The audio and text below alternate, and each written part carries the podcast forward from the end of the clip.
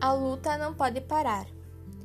Vivemos em uma sociedade que já passou por um grande avanço tecnológico e possui um fácil acesso a novas informações. No entanto, apesar de tamanha informação, muito se discute sobre as altas taxas de feminicídio no Brasil.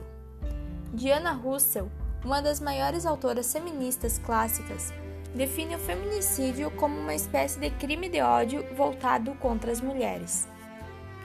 Diante a uma pesquisa feita pelo docente Jefferson Nascimento da Universidade de São Paulo, USP, 71% dos crimes foram cometidos por parceiros ou ex-parceiros das mulheres assassinadas. Em janeiro de 2019, 119 mulheres morreram e 60 sofreram tentativas de feminicídio no Brasil. De acordo com o filósofo Immanuel Kant, o ser humano é aquilo que a educação faz dele.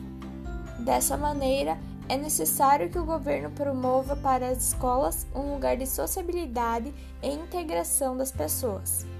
Além do mais, um dos maiores investimentos que o governo deveria fazer para amenizar e ou solucionar esse problema seria abordando ele desde o início da educação das crianças e jovens.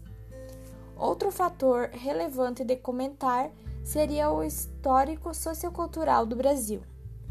É válido ressaltar a era do açúcar no Nordeste, no qual o senhor de engenho era dono das terras, escravos e de sua mulher.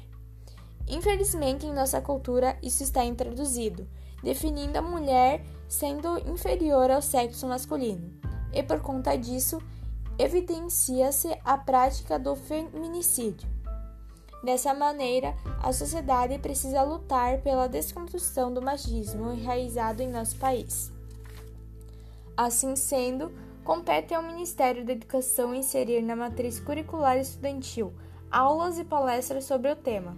Há também a responsabilidade ao Ministério de Segurança Pública, em parceria com a Lei Maria da Penha, tentar intensificar as leis e as formas de detenção após o crime.